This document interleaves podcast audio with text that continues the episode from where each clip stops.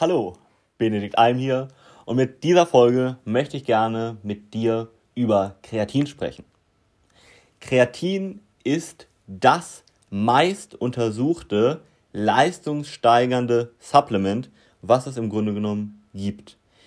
Und es ist komplett legal, ungefährlich, sehr günstig muss man auch nochmal sagen, aber vor allem bringt es wirklich einen großen Nutzen.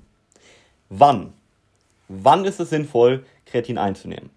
Einmal in Kombination mit Krafttraining, weil es dann als Beispiel die Kraft steigern kann, beziehungsweise dementsprechend dafür sorgt, dass man mehr fettfreie Masse, sprich Muskulatur aufbauen kann.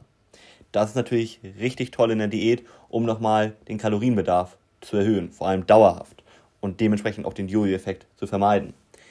Nummer zwei. Aber auch für Ausdauersportarten gibt es eine erhebliche Leistungssteigerung. Zum Beispiel bei Sprint, aber auch bei anderen Sportarten. Da kannst du also auch nochmal gucken, weil es die Schnellkraft erhöht, dass es dort auch sinnvoll wäre. Was ist ein weiterer sinnvoller Einnahmezweck? Eine höhere Trainingsleistung. Was heißt das? Dass du zum Beispiel, wenn du jetzt Krafttraining machst, dass du statt vielleicht 10 Wiederholungen plötzlich 1, 2, 3, 4 oder 5 Wiederholungen mehr schaffst, weil du, ganz vereinfacht gesagt, mehr Energie hast. Und dementsprechend setzt du dann auch einen größeren Wachstumsreiz für die Muskulatur, baust mehr Muskulatur auf und hast wieder etliche gesundheitliche Vorteile natürlich. Und noch ein weiterer Vorteil, Kreatin hilft auch dabei, dass du, wenn du trainiert hast, schneller regenerierst.